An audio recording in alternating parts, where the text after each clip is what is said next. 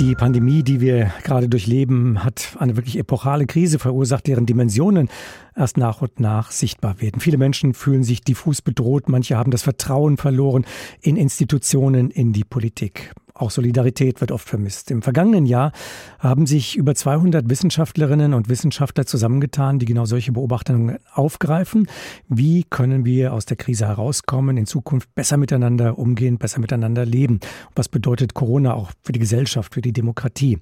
Und so ist das Forschungsinstitut Gesellschaftlicher Zusammenhalt entstanden. Vom Bund gefördert hat es neben Bremen, Leipzig einen Sitz in Frankfurt. Nicole Deitelhoff ist die Leiterin des Leibniz-Institutes Hessische Deutsche Stiftung Friedens- und Konfliktforschung in Frankfurt. Sie hat maßgeblich dabei mitgewirkt und auch für ein Jahr die Leitung des neuen Instituts übernommen. Ich habe Sie vor der Sendung gefragt, Frau Deitelhoff, Sie haben gestern und heute hochrangige Wissenschaftlerinnen und Wissenschaftler online versammelt.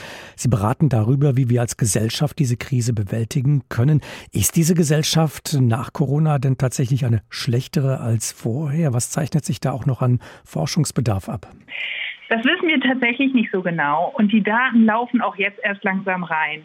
Der Bedarf, den es aber gibt, ist, dass wir beobachten, dass immer, wenn Gesellschaften wahrnehmen, sie sind in einer Krise, dann kommt immer dieser Ruf nach gesellschaftlichem Zusammenhalt. Das wird dann eingefordert und gleichzeitig aber auch immer als problematisch wahrgenommen. Also der ist gefährdet.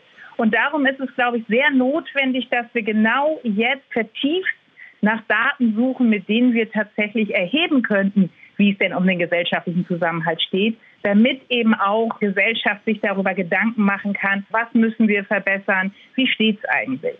Gibt es denn Problemlagen, die sich schon herauskristallisieren, Spaltungslinien, die Sie erkennen können im Laufe dieser Tagung seit gestern? Ich glaube, das Interessante ist eher, dass wir Spaltungen zurückweisen. Also es gibt ja ganz häufig momentan in der öffentlichen Debatte den Eindruck, als wären wir auch in Deutschland eine zutiefst gespaltene Gesellschaft wo wir so zwei antagonistische Lager haben. Die einen sind für Migration, sind für Offenheit und so weiter und so fort. Und die anderen wollen das alle nicht, wollen sich abschotten. Und das genau zeigen die Daten nicht in so starkem Maße, sondern es ist ein kleiner Prozentteil der Gesellschaft, der sich polarisiert hat. Die überwiegende Mehrheit tut es nicht. Hat Corona die Lage noch mal deutlich verändert? Denn da haben wir uns ja am Anfang vor allem um alte Menschen gekümmert, um kranke ja. Menschen gekümmert, während junge Kinder, Jugendliche doch ziemlich außen vor geblieben sind. Und das zeigt sich ja jetzt gerade vor den Sommerferien, vor dem Beginn des neuen mhm. Schuljahres doch immer stärker, haben sich Polarisierungen da möglicherweise oder Vernachlässigungen, Spaltungen mhm. unter, sagen wir mal, der Oberfläche an anderer Stelle gezeigt? Da haben wir wieder eine ganz interessante Diskrepanz.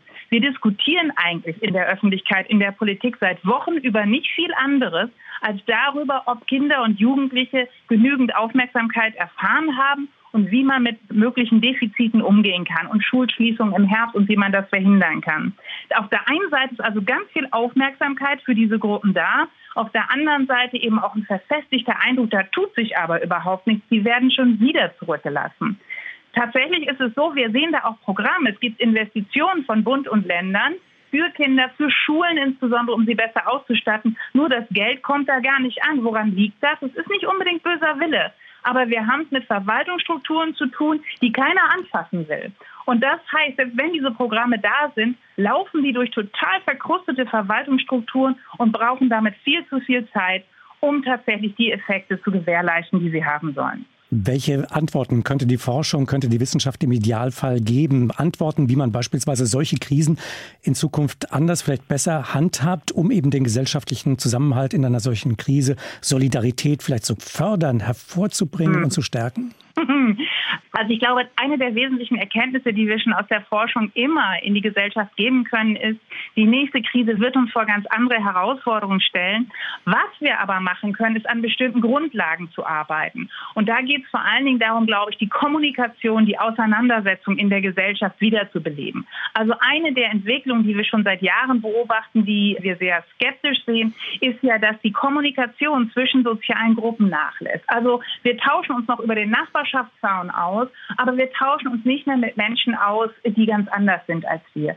Das ist aber nötig, damit wir eben Respekt voreinander entwickeln und aufrechterhalten können. Die Andersartigkeit eben nicht nur als bedrohlich wahrnehmen können, sondern als irgendwie nervig vielleicht, irgendwie nicht super angenehm, aber zu ertragen. Darum geht es ja. Wir sind so divers in unseren Gesellschaften geworden, wir mögen nicht mehr alle anderen. Aber das müssen wir eben auch nicht. Aber was wir können müssen, ist einfach zu akzeptieren, dass andere anders sind, ein anderes Leben führen, aber eben dennoch mit ihnen gemeinsam in dieser Gesellschaft zusammenleben und auch zusammenarbeiten. Der gesellschaftliche Zusammenhalt in diesem Land und wie beeinflusst Corona diesen Zusammenhalt? Gesprochen habe ich darüber mit Professor Nicole Deitelhoff von der Hessischen Stiftung Friedens- und Konfliktforschung und zurzeit Leiterin des Forschungsinstituts Gesellschaftlicher Zusammenhalt.